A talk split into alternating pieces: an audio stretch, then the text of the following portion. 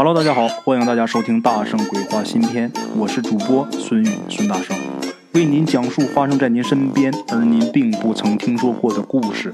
每天晚上，《大圣鬼话》与您不见不散。Hello，各位老铁，各位大哥大姐，各位兄弟姐妹，各位叔叔阿姨、伯伯大娘，咱们今儿这故事啊，是发生在咱们鬼友他邻居家的事儿。咱们鬼友说啊，当时他大概是十一二岁吧，那个时候啊，对所有的事情啊充满了好奇呀，对鬼怪之说呀特别沉迷，所以呢，在咱们鬼友他那个房间的书架上堆着百分之九十都是所谓的恐怖小说，这也是一资深鬼友啊，这些故事啊让他百看不厌，但是当故事当中的怪事发生在他自己身边的时候，他才真正的意识到，神鬼之说远比那些小说上写的更加复杂的多。那么废话咱们不多说了啊，直接来说这个故事。这个故事呢，是咱们鬼友从农村搬到城里来第六个年头发生的。他记得当时啊，他们家住的是非常普通的这个四合院平房。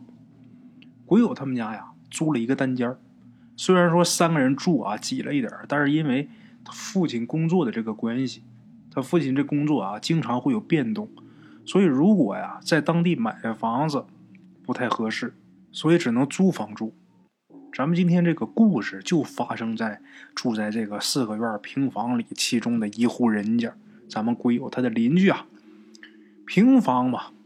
除了日常的起居之外啊，其他的像洗衣服啊、做饭呐，大伙儿经常会见到面的。所以说，几个租户之间呢，这个关系慢慢就变得非常融洽、非常好。挨着咱们鬼友他们家，隔壁住着这么一位黄阿姨。这个黄阿姨啊，这个表面呢看着挺凶的，但是这个人啊，就是所谓的刀子嘴豆腐心，这人特别和善。对咱们鬼友啊也特别好，有的时候鬼友他爸妈工作忙没时间做饭的时候，鬼友就跑到黄阿姨家里边去蹭饭吃，啊，也不知道啊是因为这个黄阿姨呀，是她命格不硬呢，还是本来自己身子就弱。总之，咱们鬼友所了解到的，在这位黄阿姨身上一共发生过好几件怪事，咱们鬼友特意是筛选出两个他印象比较深的。咱们给大伙说一说，这黄阿姨呀，她有一个爱好，什么呢？打麻将。哎呀，她对麻将那个痴迷的程度啊，简直就跟那个抽大烟似的。几乎每天啊，鬼友都能在她家里边听见这个麻将敲桌子这个声音。咱们今天要说的这第一件怪事就发生在这个麻将桌上。咱们鬼友说啊，那年正月初六下午。黄阿姨呢，叫他们几个邻居到她屋里边去打麻将去。反正那时候过年放假呀，大伙闲着也是闲着，所以大家呀都去她那儿凑热闹。即便不打牌，也愿意去这个呃热闹地方啊，大伙一起起哄去。鬼友啊也跟着去了。起初呢，一切都很正常，都挺好的。可是玩到后半夜的时候，也不知道从哪儿啊起了一阵阴风。大伙儿在这正玩着呢，这黄阿姨呀，突然间浑身啊就开始颤抖啊，然后鬼友就清晰的看见这黄阿姨的双眼呐，猛然间就变得直勾勾的，这嘴巴也变歪了，这手啊也不由自主的往里边这么佝偻着，最后这人直接趴在这个麻将桌上了，这嘴里啊还一个劲儿的往外吐白沫。我说到这儿啊，大伙儿可能就会说，这估计是中风吧，或者是其他什么病吧。大伙儿赶紧打幺二零吧，把黄阿姨给送到医院。送到医院呢，这个院方给出这个诊断证明是什么呢？黄阿姨呀很健康，除了长时间熬夜呀，这身体有点疲劳以外啊，没有其他病症。至于黄阿姨呀，她表现出来这一些症状啊。院方也不太清楚这到底是什么原因，反正他这身体没问题，他为什么会这样？医院不知道。不过这医院也表示可以让黄阿姨啊暂时先留在医院，先观察一段时间，确定没有其他问题之后啊，再带她回家。这等于医院呐是没看出来这人没病。哎呀，那这人怎么能这样呢？这时候，鬼友另外一个邻居一个大叔就说了，就说黄阿姨她这该不是中邪了吧？要不咱们给找个神婆给看看吧？啊，咱们鬼友当时啊觉得，这个虽然自己很喜欢这个恐怖故事、鬼故事，但是他不相信所谓的什么神婆啊什么的。鬼友感觉啊，这些神婆什么就是在故弄玄虚骗钱，他们没有什么真本事。可是这邻居大叔。把这神婆给找来之后啊，这神婆在黄阿姨他们家屋里啊，乱七八糟跳了一段之后，这黄阿姨居然真的好了。咱们鬼友真的很惊讶呀，这人就那样了，这怎么就一弄就好了呢？这神婆说呀，黄阿姨啊是让脏东西给上了身了，因为长时间熬夜啊，所以说身体这个抵抗能力弱，这个时候啊，脏东西就会趁虚而入。只要把这脏东西给处理好了，不是什么大事鬼友刚开始啊，还不明白什么是脏东西，后来啊，才慢慢了解，这原来就是所谓的鬼上身呢。啊，这是第一件事鬼友亲眼得见的。接下来咱们说第二件事这第二件比第一件要神奇的多。在黄阿姨啊这次鬼上身之后啊。鬼友又亲眼所见了一件，让他当时心里特别特别觉得恐怖，直到现在啊还有阴影的这么一件事什么事儿呢？那时候啊，鬼友是刚放寒假，没多长时间，他把这作业啊都处理完了，然后一个人呢就坐在这个屋外边洗菜。晚上他爸要给他弄这个红烧鱼吃，所以说他得提前把这个配菜呀还有鱼啊都给收拾干净啊。大约到了下午六点左右啊，鬼友突然间看见啊，有那么一个，也就是人这巴掌大小的一个小人儿，顺着这个四合院的大门啊，悄悄的就溜进来了。他这速度啊不快，所以鬼友当时把他这样啊看的是一清二楚的。这家伙身上啊穿的古装，就是在这个。电视剧里边才能看见过的衣服，像衙役的衣服。这衣服这个前胸和后背啊都有字儿，这个字儿鬼友不认识。除此之外，他这脑袋上还戴了一个挺高的一个帽子，这个帽子上面啊有一圈这圈里边也有一个字儿。除了这些之外，最引起咱们鬼友关注的就是他那怪脸。为什么说是怪脸呢？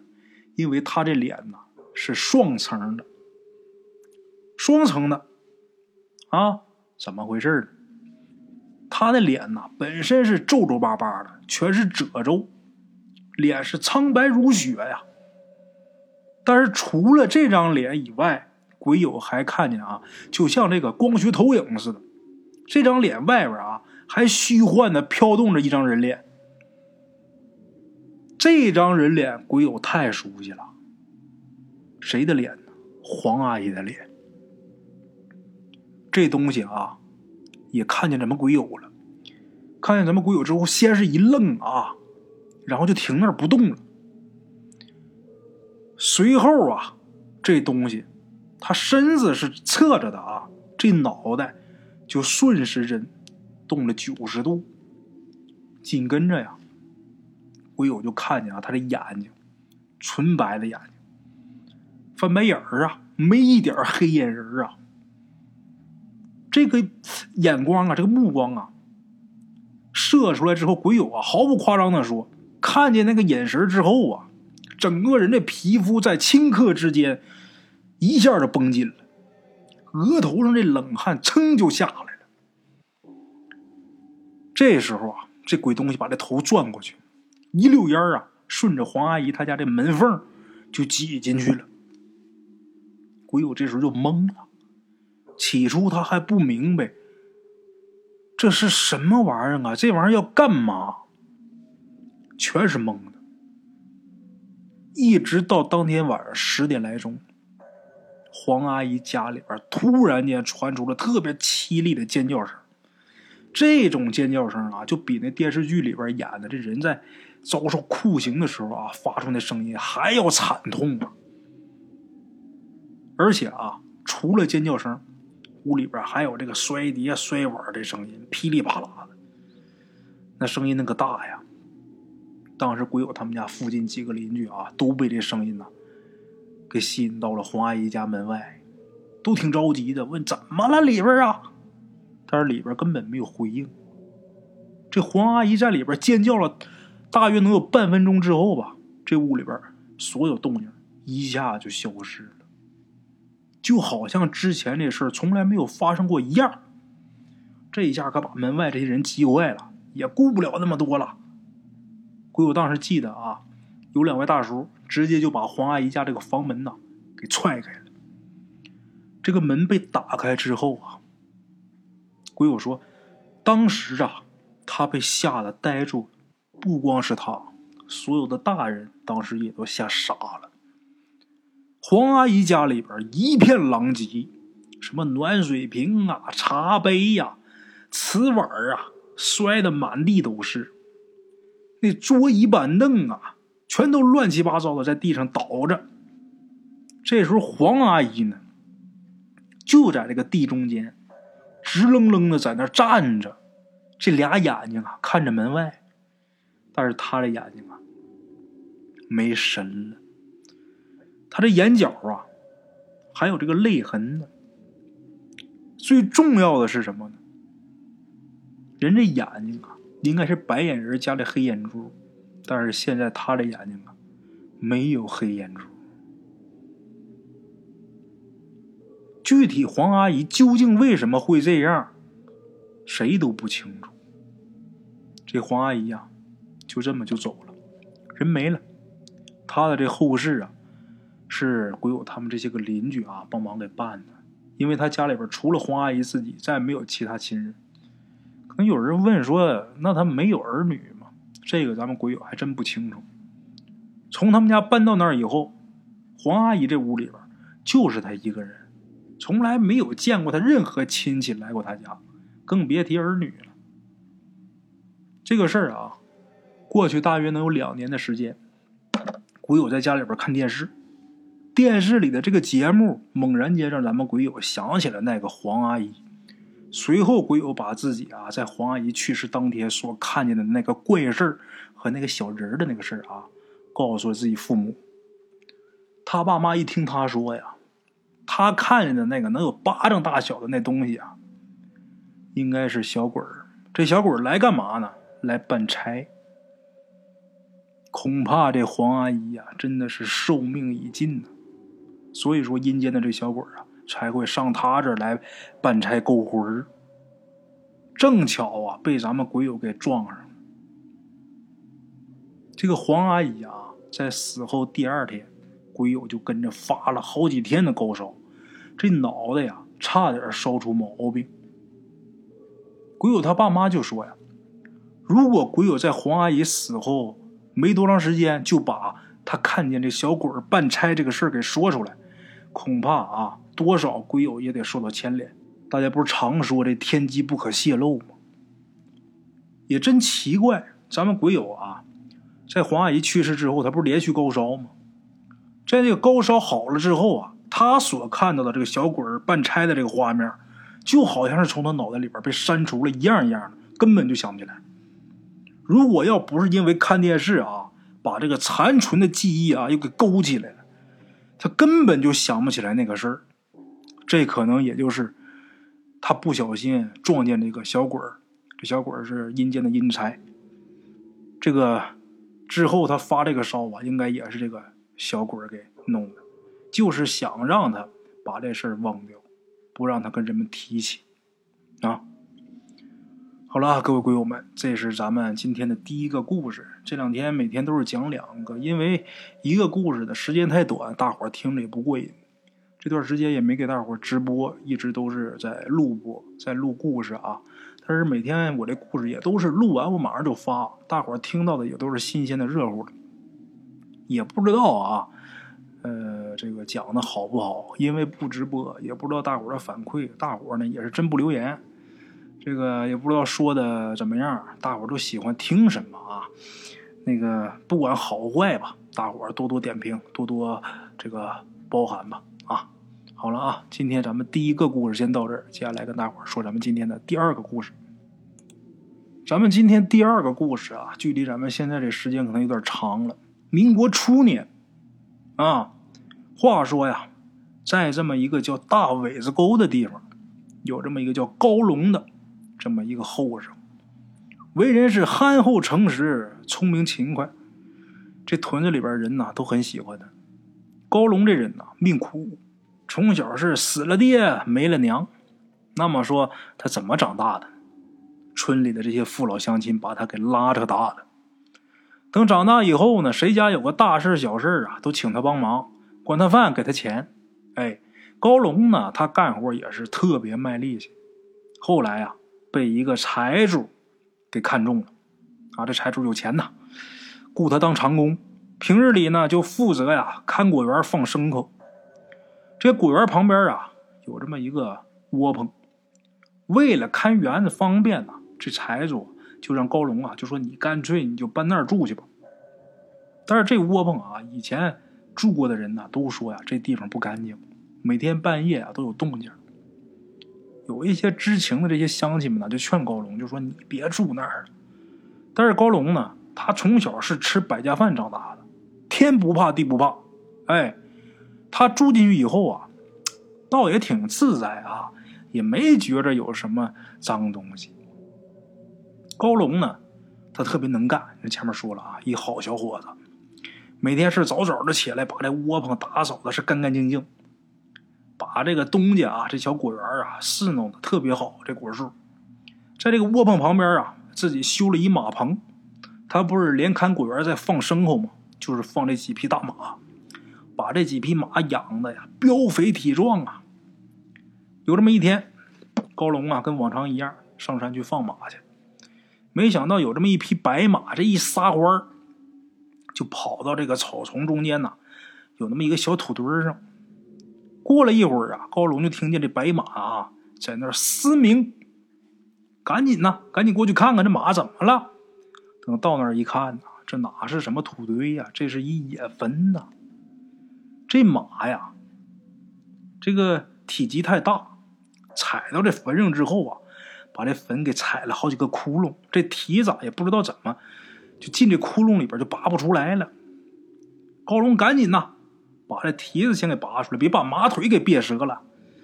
然后啊，就在这个坟前呐就跪下了，就说呀：“这马呀，他不懂事儿，他他是一畜生啊，那个那个。”甭管里边住的是什么主吧，您别跟这畜生啊计较啊！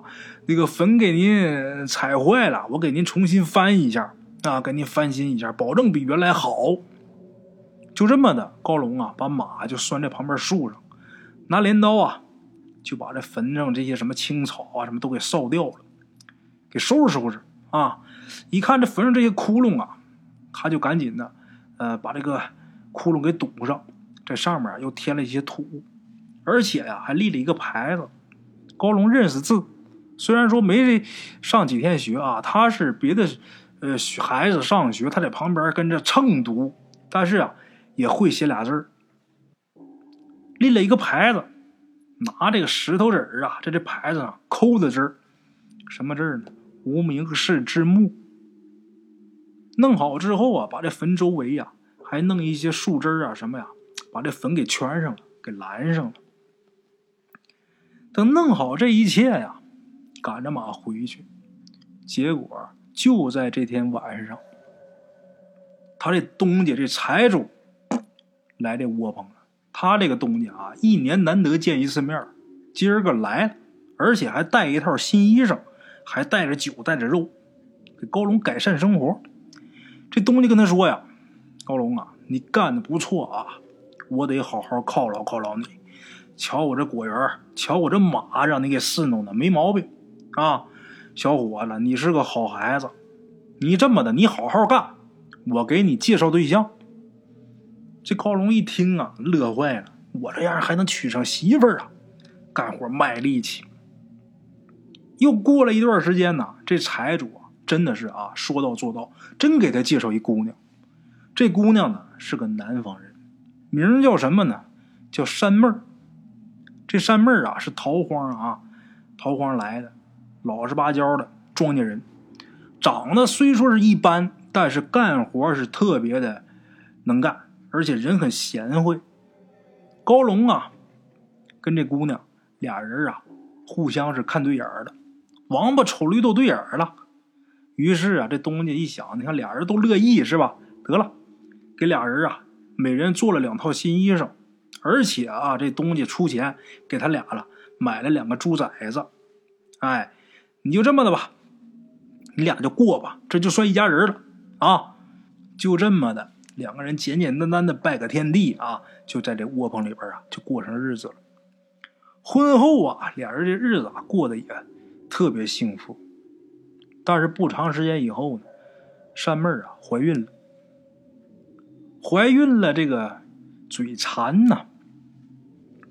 晚上躺炕上的时候啊，就跟这高龙就说：“高龙啊，我我我这个怀孕了，我我馋肉了，我想吃点肉，明天能给我做点肉吃吗？”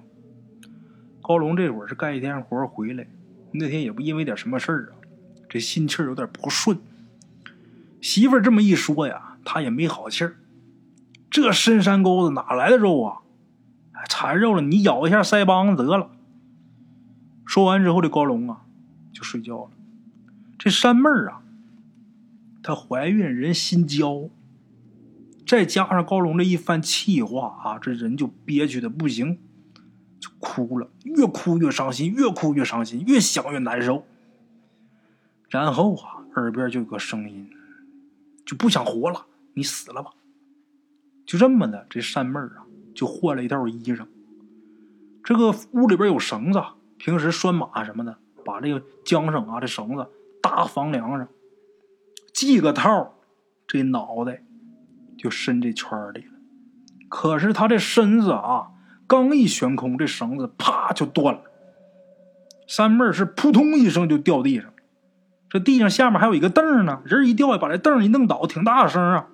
这高龙就醒了，那打眼睛一看这阵势，就明白什么意思了，赶紧啊扑过去，一把就把自己媳妇儿啊给抱怀里了。媳妇儿，你怎么能想不开呢？也是我说话不好听，你看我这人就是倔脾气。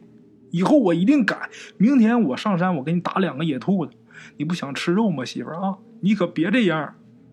山妹儿其实她没真想死，说白了那会儿啊，就是有气被这脏东西给密上了，鬼迷心窍。这一回想啊，我我怎么能干这傻事儿呢？但是一看这绳子，那拴马的那绳子多粗啊，它细了拴不了啊。那么粗的绳子，居然自己能断！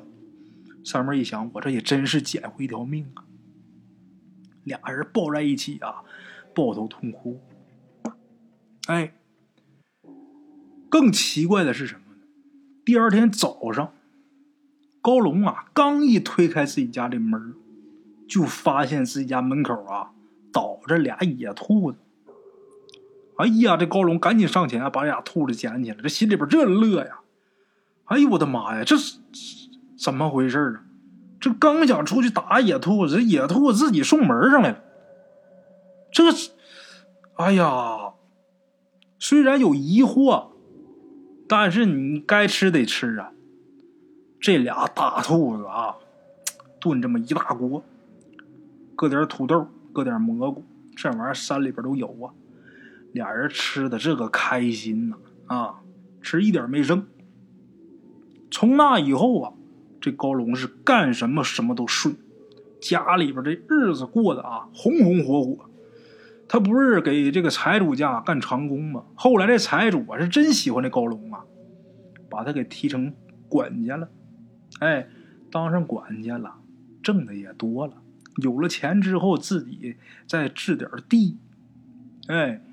有了房，有了地，这山妹儿啊，还给他生一大胖小子，这日子算是行了。有这么一天晚上啊，高龙睡得迷迷糊糊的，在他梦中啊，就来了这么一姑娘。这姑娘长得挺俊。这姑娘啊，朝他里边慢慢就走过来了，走到他跟前呢，就跟这高龙说：“谢谢你啊！自从我死以后啊，从来没人给我上过坟，没有人给我添过土啊。你那马呀，把我这房子给踩漏了，大哥呀，你好心人，你给我修了房，还把我这个院子给我圈起来了，你还给我立了个牌。”我感谢你呀！从那个时候啊，我就决心一定要报答你。哎呀，这些年呢，我倒是也为你做了点儿可是如今呢，我要去投胎去了。一想起来呀，心里还有点舍不得。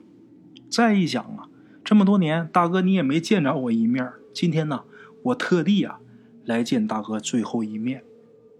啊，谢谢你，大哥。珍重。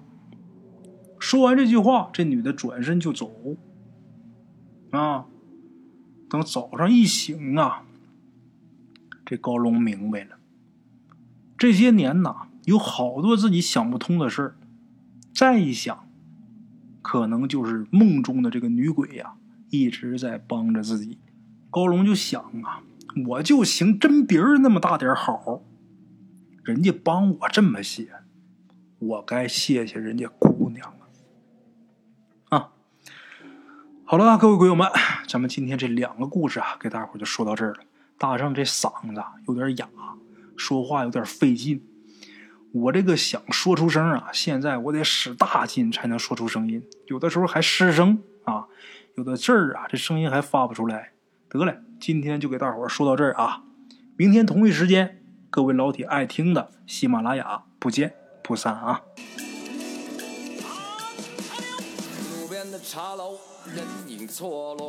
用声音细说神鬼妖狐，用音频启迪人生。欢迎收听《大圣鬼话》。Hello，大家好，我是主播孙宇。吃完了饭，然后就回到自己的课室上啊。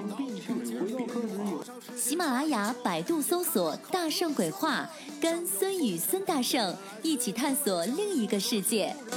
那天山女子独守孤城，也只是感谢鬼友们，感谢鬼友们，感谢鬼友们一路陪伴。大圣鬼话，见字如面。欲知后事如何，且听我下回分说。